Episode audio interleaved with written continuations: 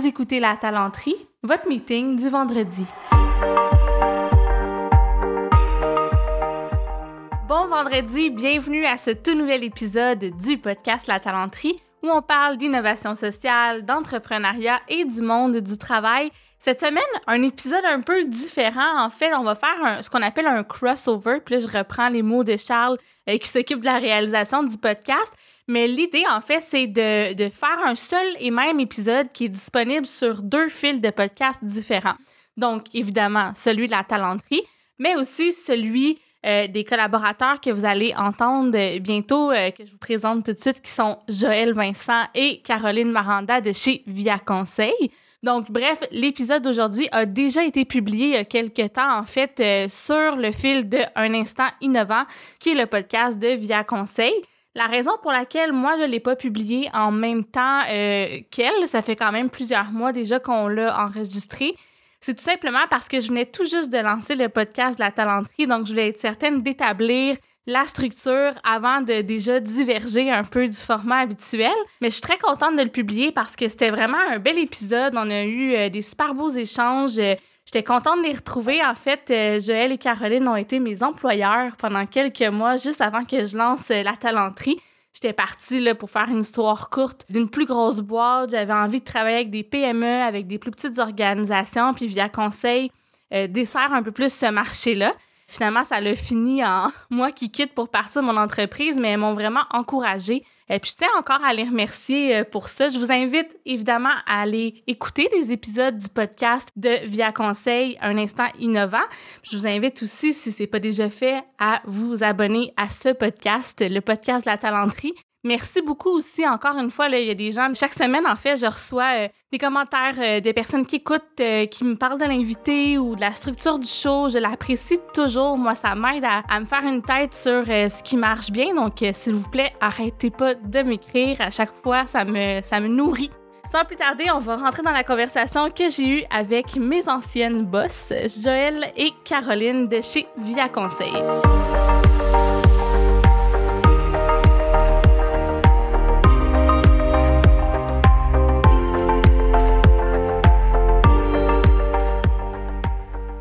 Euh, d'autonomie. En fait, quand Sarah a proposé justement qu'on euh, discute euh, dans un, épisode de crossover, comme Charles proposait comme terme pour expliquer cet épisode-là, Sarah a proposé de parler de l'entreprise libérée. L'entreprise libérée, c'est un sujet qui me passionne beaucoup, mais au cœur de ça, ben, je vais expliquer un peu c'est quoi l'entreprise libérée. C'est une organisation, une formule, une forme d'organisation du travail où il n'y a pas de patron en réalité. Donc, c'est euh, une distribution de la responsabilité puis de la prise de décision qui se fait euh, à travers l'ensemble des, des employés. C'est sûr qu'une structure, c'est pas le free for all, là, c'est pas l'anarchie il y a quand même des choses à mettre en place pour que ça fonctionne mais c'est une forme d'organisation du travail qui est différente. Puis au cœur de ça, ce qu'on retrouve, c'est l'autonomie, en fait, la, prise de décision, la responsabilisation. Puis, quand Sarah a voulu parler de ce sujet-là, je dis, ben, parlons plus largement de cet aspect-là. Pourquoi? Parce que quand on parle avec nos clients, euh, quand on fait souvent des sondages, des diagnostics, souvent le dirigeant va nous dire mes employés prennent pas assez d'initiatives, euh, j'ai de la misère à, les, à voir comment ils peuvent davantage se responsabiliser, euh, prendre plus d'autonomie, être proactif. Puis au contraire, quand on va sonder les employés, ils vont nous dire ben on n'est pas assez impliqué, mm. on n'est pas présent dans la prise de décision, on a l'impression qu'on se fait imposer les décisions, on voudrait plus de latitude. C'est comme un genre de paradoxe. Alors, mm. on a voulu parler un petit peu de comment euh, dans les organisations, peu importe la forme euh, que l'organisation a envie d'avoir, qu'elle continue à avoir une structure plus hiérarchique en, pyramide ou si elle veut aller davantage faire une structure plus aplatie, plus responsabilisée, plus responsabilisante, euh, plus démocratique aussi. Euh, il y a plein de formes, c'est un spectre en fait plein de formes d'organisation du travail, mais qui favorisent cette euh, autonomie-là chez les employés. Fait que c'est du sujet qu'on vous propose euh, aujourd'hui. Euh, ben, peut-être pour commencer, je, je, pense que quand on se fait poser la question par euh, les dirigeants sur pourquoi, en réalité, mes employés, euh, même si c'est ce que je souhaite, prennent pas plus d'initiatives puis prennent pas plus de décisions, ben la réponse simple, là, parce que c'est pas si simple que ça, mais disons qu'on fait une réponse simple pour commencer, c'est que le cadre euh, est pas le bon. On a l'impression, on voudrait qu'ils prennent plus de décisions, mais en réalité, ce qu'on a mis en place comme cadre puis comme structure organisationnelle les empêche de le faire. Mm-hmm. Puis on n'en est pas nécessairement conscient, surtout pas quand on est un dirigeant qui souhaiterait que les employés prennent plus de, de décisions. Mais inconsciemment, on met en place euh, des, des murs, des, euh, des, des, des, des, des, éléments qui empêchent les employés de, euh, de prendre ce type de décision-là. Fait que peut-être le premier que j'ai envie de suggérer, c'est que ça prend un, un sentiment de sécurité pour ces employés-là pour être capable euh, de, de prendre des décisions. Parce que quand on prend des décisions, on prend des risques. Puis Clairement. On peut certainement faire des erreurs. Fait là, posez-vous la question, dans votre entreprise, dans votre organisation, comment elle est reçue l'erreur? Quand un employé se trompe parce qu'il a pris une initiative ou il a pris euh, une décision, est-ce qu'on lui reproche ou on lui dit ben c'est pas grave, t'as essayé quelque chose puis la prochaine fois ça va bien fonctionner, ça fait toute la différence. Effectivement, puis on s'entend que c'est sûr que ça dépend c'est quel genre d'erreur euh, qui est faite puis tu sais là-dedans ça, ça, fait partie de ce que tu dis, tu il faut baliser un peu à quel point on veut que les employés prennent des de l'autonomie, sur quel sujet, avec quels moyens financiers parce que ça aussi tu sais souvent dans les décisions, il y a des implications financières. Donc à partir du moment où les employés peuvent jamais rien décidé euh, de faire sans avoir une approbation budgétaire. Disons qu'il n'y a pas des montants établis euh, euh, pour que les gens puissent en dépenser une partie. Ben c'est sûr que ça freine l'autonomie puis les décisions en partant, parce qu'il faut que les décisions remontent vers le haut. Puis là, ça fait un goulot d'étranglement aussi. Donc il y a cet aspect-là aussi. Mais je pense que l'élément premier un peu pour euh, surfer là-dessus, c'est que je pense qu'il faut clarifier quel genre de décision chaque employé est en mesure de prendre parce que euh, de, puis de vraiment de le documenter, de le clarifier. Donc c'est sûr que quand on a des nouveaux employés ou certains rôles vont pouvoir prendre des, des petites décisions à plus petite échelle. Mm-hmm. euh, puis probablement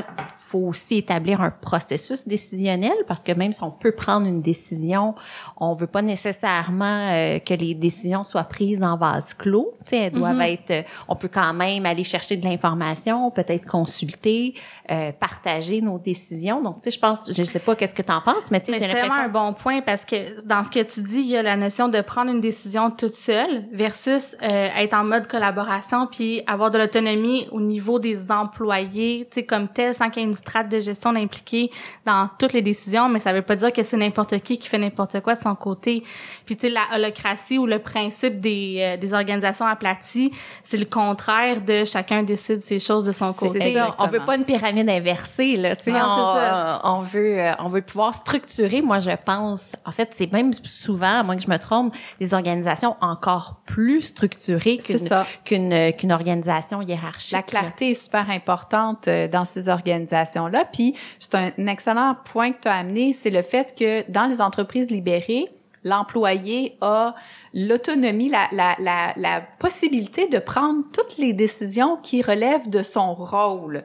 Premièrement, fait que le carré de sable est bien défini, ça c'est hyper important. Fait que clarifier le type de décision qui lui revient, tu c'est pas n'importe qui dans l'organisation qui peut aller prendre la décision, par exemple, d'aller acheter euh, une machine à 100 000 dollars. Tu sais, il y a quelqu'un clairement dans l'organisation qui a le rôle de prendre ce type de décision-là. C'est identifié.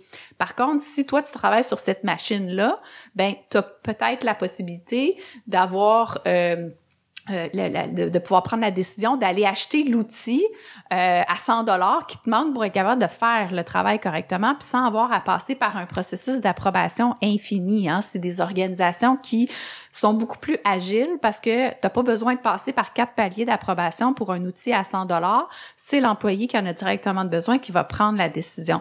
Par contre, un des éléments, un des critères hyper importants, c'est ta job, c'est d'avoir consulté tous ceux qui euh, doivent être consultés quand tu prends ta décision. Donc, des gens qui ont de l'information pertinente. Exactement. Qui pourraient être impactés. C'est en plein ça. Donc, c'est les mm-hmm. deux euh, catégories de personnes et d'employés quand tu es dans une organisation libérée, que ce soit une holacratie ou euh, un autre modèle, parce que l'holacratie, en fait, c'est comme un, mode opératoire, c'est une forme de structure d'organisation pour mettre en place l'entreprise libérée, mais il y en a d'autres. Euh, mais dans ces organisations-là, c'est ça. Tu dois consulter les personnes qui sont à qui ont à être consultées. Parce que des fois les gens confondent ça avec le consensus. C'est pas nécessairement le, consensus. Il y a quelqu'un qui a l'imputabilité et la responsabilité de prendre la décision. C'est juste que sa responsabilité, c'est justement comme tu disais d'aller consulter les personnes et après ça, à la lumière de l'information euh, qu'il a reçue, ben de prendre la bonne décision et de, de, vivre avec les conséquences. Et de vivre avec les conséquences. Puis ça, c'est le point qui est important, c'est les conséquences parce que je reviens à ma peur, en fait au sentiment de sécurité. L'inverse, ce serait la peur qui bloque, qui empêche cette prise de décision-là. Euh, faut, faut, faut évaluer c'est quoi les potentielles euh, mm-hmm. conséquences de prendre la mauvaise décision. Parce que oui, la personne a la responsabilité de pas aller chercher l'assentiment de tout le monde, parce que ça, ça serait un consensus, puis ça prend bien trop de temps. Mais c'est aussi réaliste là. Exactement. mais la décision lui revient, prend la décision, puis là à ce moment-là, ben euh, si c'était pas la bonne décision, va devoir vivre avec ces, ces conséquences-là. Mais quelles sont ces conséquences-là? Tu sais, euh, les gens vont avoir peur de différentes choses quand on prend des risques en prenant des décisions. Ils vont avoir peur de se faire reprocher des erreurs. On en a parlé un peu tantôt. Ils vont avoir peur de perdre la face hein, aussi. Il y a l'ego euh, qui est mm-hmm. important, qu'on veut protéger. c'est souvent ce qui est un peu euh, euh, affecté quand on est dans des entreprises libérées parce que en réalité l'autre peur qui est de, le peur de perdre sa job ou de perdre des opportunités t'as pas ça dans l'entreprise libérée parce qu'il n'y a pas de patron qui prenne les décisions de te mettre à la porte. Fait que c'est les le collectif ou sinon c'est les gens eux-mêmes à un moment donné qui peuvent réaliser qu'ils sont peut-être pas à la bonne place dans le bon rôle qui vont finir par quitter. Mais il n'y a pas de congédiement euh, potentiel dans une entreprise libérée. Par contre, tu ne prends pas la bonne décision à un moment donné, ben, t'affectes un peu ton, tu sais, le travail, l'organisation du travail, le travail d'équipe, puis ça vient un peu toucher ton ego. Puis le groupe, à la limite, c'est plus extrême, mais le groupe peut te mettre dehors. Oui, des fois, il y a des, des, organisations aussi où il y a des gens qui sont en charge de d'assurer une genre de gouvernance là, pour s'assurer que tout le monde qui est dans l'organisation a sa place, disons, puis euh, adresser ces situations-là. Ces, groupes-là qui assurent la gouvernance vont plutôt gérer la gestion des conflits, des différents, mais sans nécessairement avoir la responsabilité de prendre une décision après de laisser partir quelqu'un. Là, tu t'as raison. C'est, c'est, c'est beaucoup pour quand euh, il arrive. Y a, puis toutes les organisations de cette nature-là ont des processus de gestion euh, des différents, puis de processus de gestion des conflits, parce que là, il y a, y a plus de patron pour euh, pouvoir euh, régler miraculeusement toutes ces, ces différents-là qu'on peut retrouver entre les employés. Fait que c'est le processus. Souvent, c'est vrai dans, dans à peu près euh, tout, c'est le processus qui remplace le patron dans les entreprises libérées. Fait que tantôt tu le disais, Caro, c'est des organisations qui sont bien plus structurées que les organisations pyramidales. Pourquoi? Mais parce que dans une organisation pyramidale, aussitôt qu'on sait pas trop quoi faire, on remonte la question au patron. Puis là, c'est le patron qui a la responsabilité, si c'est son bon niveau décisionnel, de trouver la solution. Mais ça, ce que ça fait, ça épuise euh, les gens qui sont dans des rôles de gestion, puis ça infantilise euh, les gens qui sont dans euh, des rôles pas de gestion en fait. Mm-hmm. Puis que ça, ça, ça, m'amène un peu à mon deuxième point, là, le cadre. On parlait du cadre qui est néfaste et qui empêche cette prise de décision-là, cette autonomie-là. C'est l'espèce de relation infantilisante qu'on a dans une structure disons, hiérarchique pyramidale entre le patron et l'employé. Puis c'est un peu aberrant quand tu y penses parce que on est tous des adultes, on est tous euh, majeurs, vaccinés, on a et compétents. Euh, et compétents. Quand tu te fais embaucher dans une entreprise, normalement, si c'est bien fait, c'est parce que tu as des compétences euh, différentes aussi de l'équipe, et t'amènent une valeur. Ouais. Donc à partir du moment où on te place dans une position que tu peux pas prendre de décision, que c'est toujours ton patron qui décide, ben des fois il y, a des choses que ça vaut la peine que ça soit un employé qui a des compétences clés, qui soit peut prendre la décision ou tu sais avoir une forte influence auprès des gens euh, qui prennent les décisions, mais c'est sûr qu'il faut laisser cette place-là pour se laisser influencer puis se laisser aller un peu de pouvoir disons euh, aux mm-hmm. personnes qui ont les compétences pour prendre les meilleures décisions finalement. Je pense que ça prend une volonté des deux côtés. je pense qu'il faut, c'est sûr, comme tu dis, il y a un peu de lâcher prise de la part des peut-être des gestionnaires de laisser euh, peut-être de prendre un peu plus de risques. Je pense que ça prend une volonté aussi des employés de de se mouiller un peu parce qu'il y en a certains qui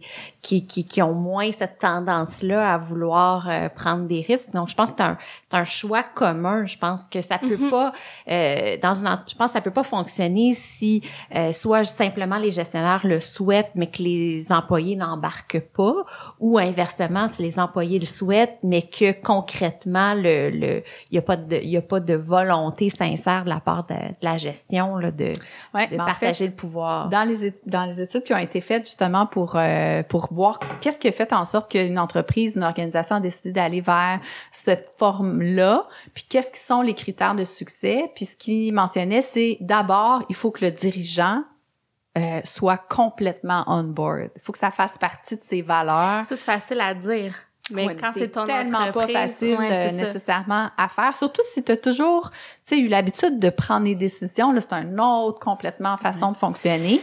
Moi, pour répondre un peu à ça, moi, la stratégie que j'ai beaucoup utilisée, tu sais, euh, même avec des clients ou dans toutes sortes de contextes, je trouve que l'amélioration continue puis les processus d'amélioration continue sont des bonnes façons de, de, de, de s'approcher un peu de ce genre de, de, de management-là.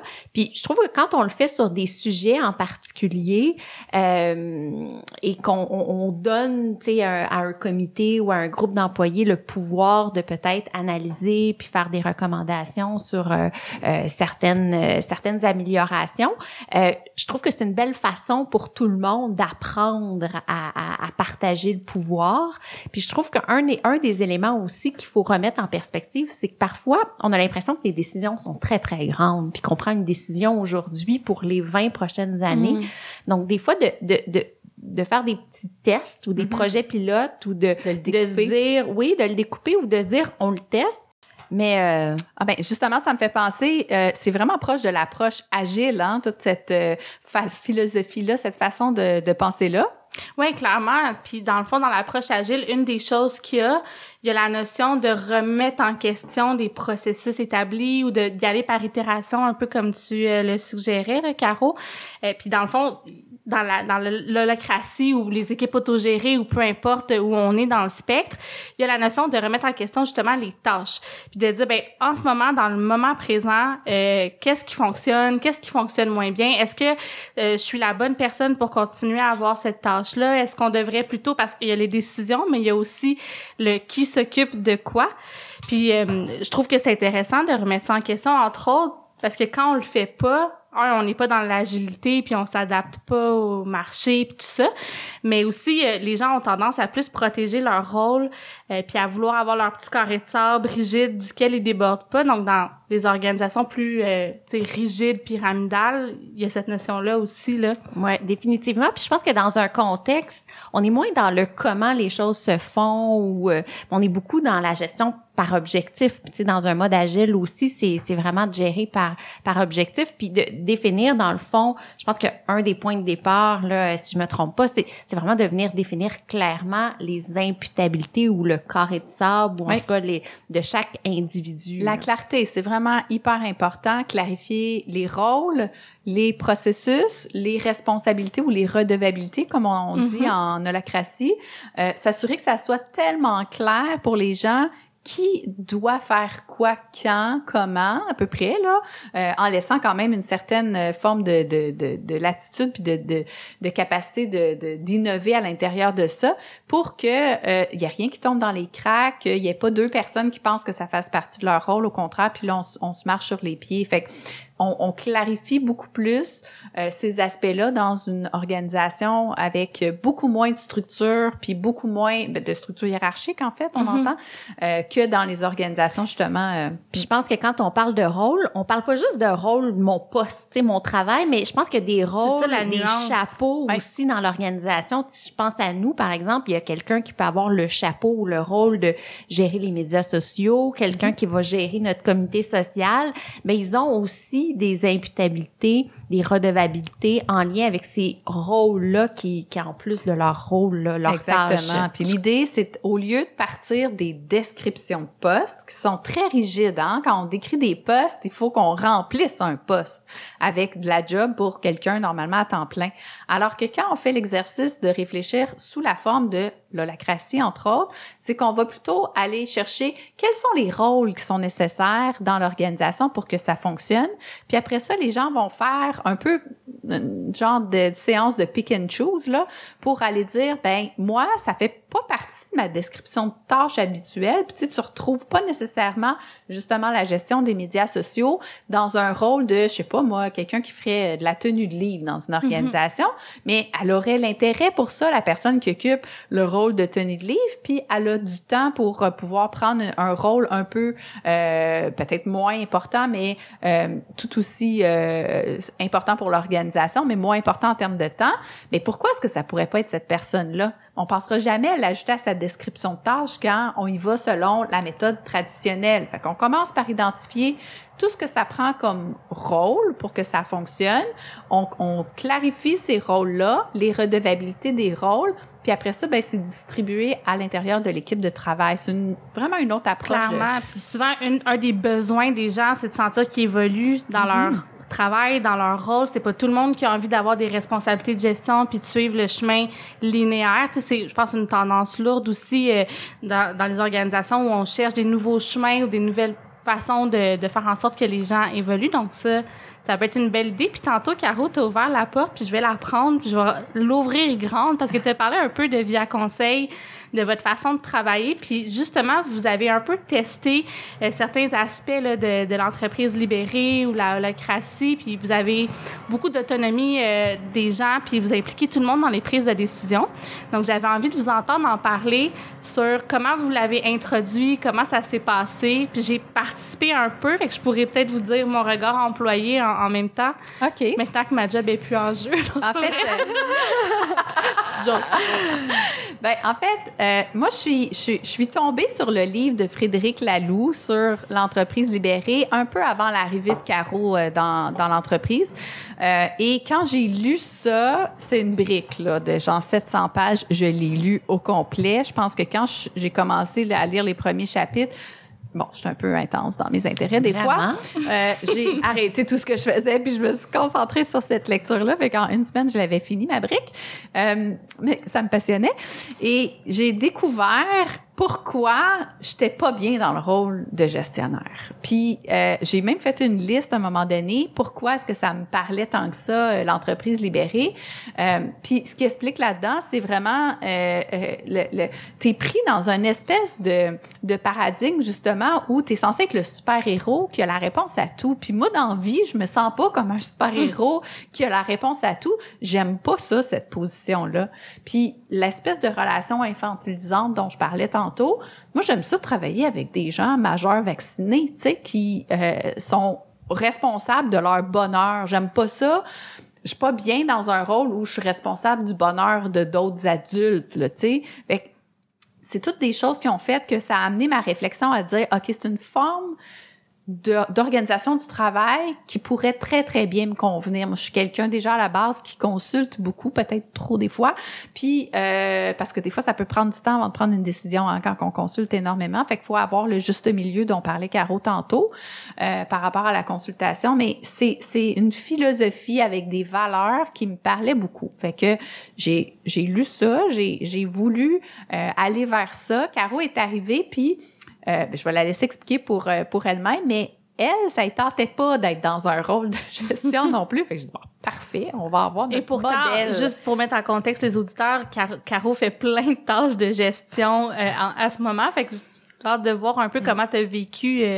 Mais plus de la gestion projet, je te dirais. Puis en fait, étant quelqu'un d'assez de processus plus, moi je pense que c'est un peu l'avenue que je prends, tu sais, de d'essayer de me dire, ben si le processus est clair, si euh, d'essayer de faire en sorte que ce soit relativement, euh, ben moi j'aime beaucoup l'amélioration continue de façon générale, fait que tu sais j'aime j'aime les gens qui vont apporter ça, mais je pense que la façon que j'ai trouvé, c'est c'est c'est de clarifier les attentes en termes de de processus puis d'objectifs, puis de faire en sorte parce que ultimement moi je pense que ça peut être aussi un modèle qui est plus efficace, qui oui qui, qui génère plus de sens chez les chez les gens, mais qui euh, qui éventuellement peut être plus efficace. Ceci étant dit, je, je suis une personne relativement euh, euh, exigeante et perfectionniste, donc pour moi c'est mon c'est ma limite en fait des fois par rapport à, à ça. Je pense que là où on a eu des fois des défis à impliquer à implanter ce modèle là, c'est des fois avec des, des nouvelles personnes dans l'équipe ou des plus euh,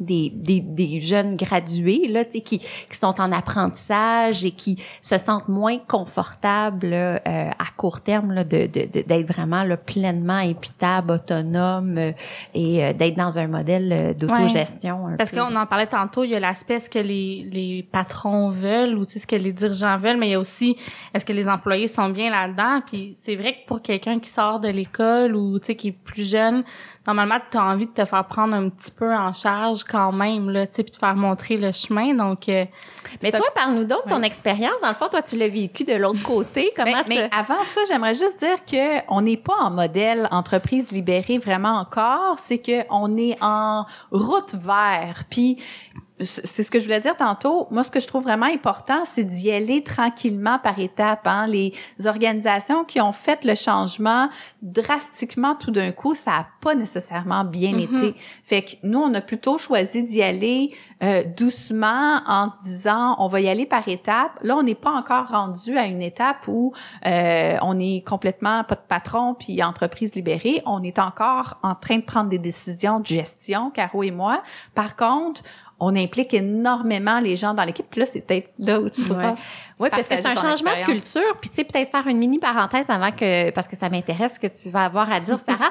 mais mais quand dans notre recrutement, c'est aussi un élément qu'on prend en considération. On veut embaucher des gens qui sont confortables dans ce modèle-là et qui vont avoir envie de travailler de cette façon-là euh, aussi. Donc, je pense que il faut qu'un peu dans tout ce qu'on fait là, euh, ça puisse. Euh, je pense que c'est vraiment des valeurs puis une culture. L'idée c'est pas de se rendre à plus du tout de gestion. On en a parlé un peu tantôt. Là, il y a quand même des fois des on peut se positionner d'une certaine façon. Fait que, tu sais, je pense que vous êtes, vous êtes peut-être pas en modèle complètement libéré, mais clairement, il y a déjà beaucoup de choses en place. Donc, euh, la vie verra où vous vous rendrez. Mais, euh, mais moi, tout cas, juste pour répondre rapidement, je vais pas vous apprendre rien de si révélateur non plus, mais c'est sûr que dès que je suis rentrée dans l'organisation, vous étiez un peu là-dedans, en train de, de vouloir refaire ça. On avait même eu une rencontre, je me souviens, un genre de 5 à 7 euh, chez Caro où euh, vous avez exposé un peu c'était quoi l'entreprise libérée, vous avez fait écouter une vidéo à toute l'équipe pour que les gens comprennent ce que c'est, puis là, on devait comme en discuter. Puis moi, c'est sûr que j'ai écouté ça, puis j'étais comme, ah ben ouais, j'ai toujours eu un peu de la misère à, à, être bien dans des contextes plus rigides ou tout ça. J'ai cette personnalité-là en partant, d'aimer essayer des affaires, d'aimer prendre plus d'autonomie. J'ai, fait que bref, pour moi, ça a été facile, mais j'ai, dès qu'on était dans cette espèce de 5 à 7 là, je sentais que c'était pas si facile, égal pour tout le monde. Tu sais, je comprends ce que tu veux dire, Joël, que je pense pas que vous auriez pu dire OK, ben là, demain matin, là, qui qui s'occupe de telle affaire? Qui, tu sais, c'était comme trop pour, je pense, l'équipe. C'est mm. pas tout le monde qui était confortable. Je pense que les gens vont accepter de sauter en parachute. Vont, vont accepter de sauter s'ils ont quand même un parachute. Mais c'est euh, ça. Puis mm. honnêtement, c'est c'est super humain puis compréhensible. Tu tu peux pas demander à quelqu'un que t'as embauché dans un mindset de euh, tiens, je vais t'apprendre, disons, le métier de consultant. Puis là, du jour au lendemain, ah ben, t'es responsable toute seule de tes... Tu sais, ça fonctionne pas. Donc, euh, moi, j'ai aimé cette approche-là que vous avez eue par la suite d'y aller plus par itération.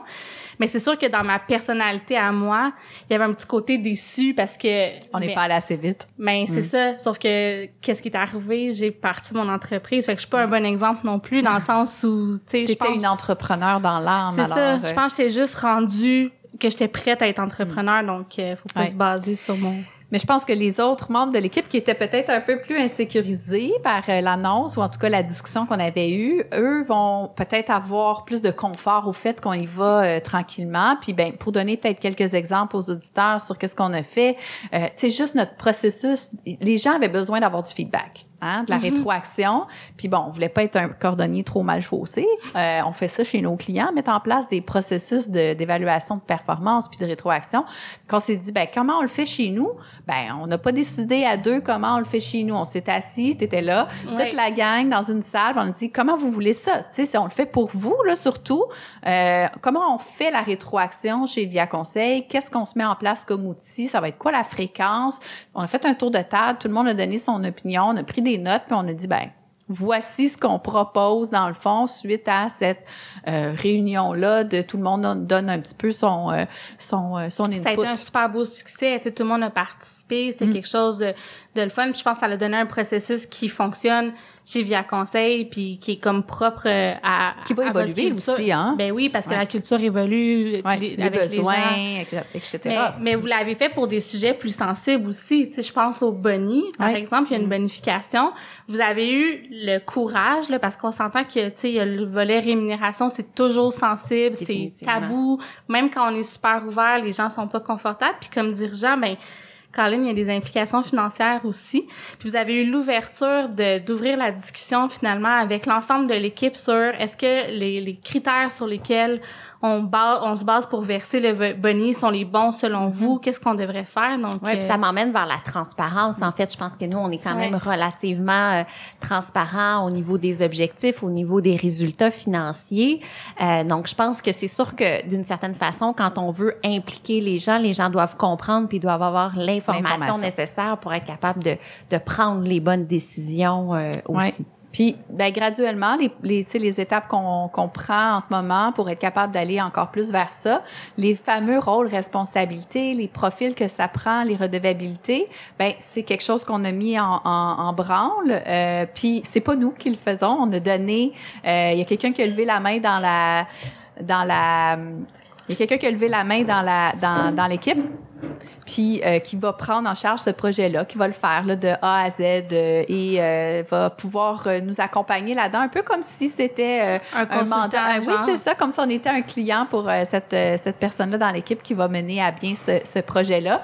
Puis pour pouvoir justement clarifier les aspects qu'on a besoin de clarifier pour pouvoir aller une coche de plus dans cette direction-là vers l'autonomie, la responsabilisation et tout ça. Puis je trouve ça important que ça ben vienne de l'équipe, que ça fasse, tu sais, que, puis ça, ça, me fait rire. Puis euh, il y a une de nos euh, étudiantes dans le passé, euh, Alice, qu'on salue. Allô, Alice? Allô, Alice! qui, qui m'a qui m'a décerné, en fait, un, un, un, docteur, un post-doctorat, hein, qu'elle disait, un post-doctorat en délégation. Moi, j'ai vraiment la délégation facile, tu sais, puis c'est un défaut, c'est une qualité, puis c'est un défaut, c'est que le, la partie défaut, c'est que je donne beaucoup, beaucoup de cordes, mais trop de cordes sans les directives qui viennent avec puis là, les gens ont tendance à peut-être se pendre un peu avec. oui. C'est ça, tu peux faire des erreurs plus facilement aussi, là. Exactement. Fait le, le but de pouvoir structurer, comme disait tantôt, clarifier, comme disait Caro, clarifier les, les redevabilités qui viennent avec la corde, là, justement, puis euh, plus d'informations sur ce qui est attendu. C'est le bout qui manquait, je pense, dans comment je faisais les choses avant. Puis Caro, qui est tellement la bonne personne pour faire complémentarité extrême. oui, pour tout ce qui est processus, puis mettre en place des choses beaucoup Mais, plus claires. Mais tu sais, dans ce que tu dis, euh, de, de, déléguer un peu le comment on le fait, puis tout mm. ça, puis d'impliquer l'équipe, c'est dans l'esprit même. Mm. Tu sais, d'avoir des équipes plus autonomes. T'aurais pas pu dire, ah ben nous, on met en place la holocratie. Puis ceux qui sont, il y a des organisations, des organisations qui l'ont fait là, mais tu sais ceux qui sont pas contents, ben, tu sais taisez-vous ou partez. Euh, c'est comme le contraire un mm. peu, tandis que d'y aller avec l'équipe. Mais il faut s'autoriser à le faire comme gestionnaire. Moi, souvent, c'est ce que je conseille aux, euh, aux clients qu'on a. On dirait qu'ils prennent tout sur leurs épaules. Tu sais, les, les employés dans un sondage, par exemple, vont dire on aimerait qu'il y ait plus d'événements pour euh, euh, créer, mettons, notre dynamique d'équipe puis du team building. Ils prennent sur leurs épaules. Moi, je leur dis ben délègue ça. Là, c'est qui dans l'équipe qui sera en mesure de désorganiser les événements? Mm. Tu sais, nous, on a notre présidente du club euh, du comité social, Chloé, qu'on salue. Allô, Chloé? Allô, Chloé? Parce qu'elle adore ça, puis que ça fait tellement partie de sa personnalité. Pourquoi est-ce que ça devrait toujours être aux dirigeants, aux gestionnaires de prendre en charge mm. tout? faut arrêter de penser comme ça faut réajuster nos réflexes en fait. C'est sûr mm. que comme gestionnaire, on a l'habitude, on est souvent des problem solvers, des super héros, des super héros. Mm. Donc on est habitué de. Puis moi je me le suis mis devant mon bureau, pose plus de questions. Puis tu sais quand plutôt décider d'arrêter de répondre aux questions, mm. de leur retourner les questions. Aussi, des fois c'est plus facile. Ça va plus vite, c'est sûr. Mais tu l'as la réponse toi avec. Euh, ça, mais il faut leur apprendre à, la, développer. Ouais, c'est ça. Mais, mais c'est sûr qu'on a, on n'est pas nécessairement habitué, fait qu'il faut se déprogrammer des fois un peu comme euh, comme gestionnaire, là, puis apprendre à, à déléguer. Bientôt, euh, euh, Joël va donner des cours euh, postdoctorales en délégation. j'ai une petite question par rapport à ça, juste pas dans la continuité, parce que ça fait quand même un petit moment que j'ai quitté, votre équipe a grossi depuis tout ça. Est-ce que maintenant, dans, dans votre intégration ou dans votre processus d'embauche, c'est quelque chose euh, que vous discutez clairement avec euh, les nouveaux candidats? Comment vous l'approchez? Ben, les personnes qu'on a embauchées depuis ton départ, en fait, c'est plus des étudiants. on on l'a pas posé nécessairement. En fait, on n'a pas abordé tant que ça le sujet, mais on, on s'est assuré de valider euh, certains éléments au niveau de l'autonomie, la capacité de mm. prise de décision pour être sûr qu'on a les, la collaboration.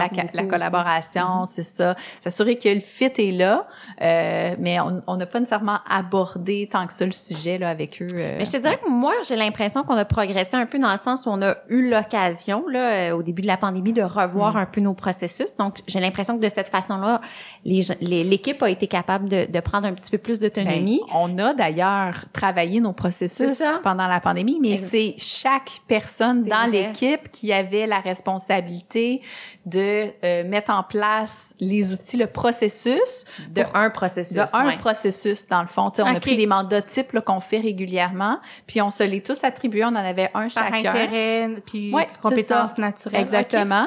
Puis euh, la personne a formé le reste de l'équipe sur euh, ce qu'elle avait élaboré comme processus. Mais c'est tellement super. Puis c'est tellement. Je suis sûre que c'est bien plus efficace comme ça. Est-ce que c'est la bonne personne au niveau du recrutement, au niveau euh, de l'efficacité. Les gens ont, ont pris un petit peu plus en connaissance de, de tout ça. Je trouve que l'équipe grandit aussi. Hein, ils prennent en expérience. Donc moi, je trouve qu'on on est dans la bonne direction. Il nous reste encore des choses à mettre en place. Puis juste pour euh, l'accueil et l'intégration justement des, euh, des nouvelles personnes. Avant, c'était nous qui le prenons en charge. Maintenant, c'est toute l'équipe. Tu sais, chaque chaque personne de l'équipe va prendre un petit bout. Euh, puis là, ça, ça, nous libère énormément. Mais vous êtes vous êtes vraiment bonne. Que juste vous le dire là, tu sais, c'est pour maintenant, j'ai pas encore d'employé puis tout ça, mais déjà en étant de l'autre côté, je pense que c'est dur laisser aller. Là tu sais déjà juste déléguer certaines petites choses euh, en travaillant avec des partenaires externes tout ça j'ai de la difficulté je m'en rends compte. Je pense que ça va être un défi pour moi. Autant quand j'étais du côté employé c'était comme naturel puis je voulais ça. Autant maintenant euh, tu sais juste mettons m'imaginer quelqu'un. À un moment donné il va falloir quelqu'un d'autre que moi écrive euh, mes articles ou fasse de la visibilité. Là je peux pas toujours tout faire. Puis juste d'y penser on dirait que je, comme je viens pas bien en dedans c'est la pratique Clairement. fait que vous êtes, c'est facile à dire, mais c'est pas si difficile à mettre en place. Donc, euh, mm. chapeau. C'est possible. avec le temps. Hey, c'était euh, vraiment une super discussion. Moi, c'est un sujet, vous savez, qui me passionne énormément. Alors, euh, merci les filles d'avoir participé à cette belle jasette-là.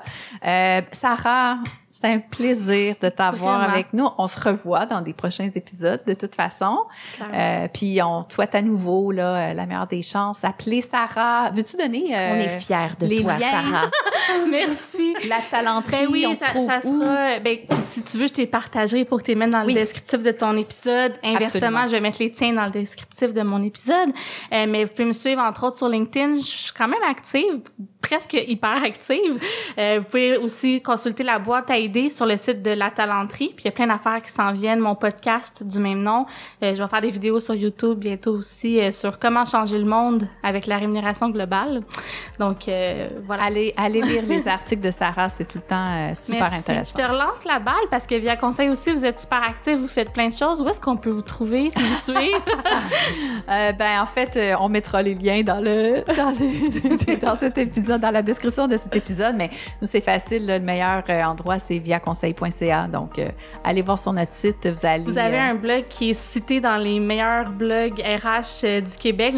Dans deux, trois articles, votre lien est là. Donc, clairement, votre blog vaut le détour. Je pense qu'on a partagé généreusement plein d'outils gratuits. Ça, je pense, ça a attiré beaucoup, de, beaucoup de gens. Oui. Hey, à bientôt les filles! Oui, merci! À bientôt, merci, bye bye! bye.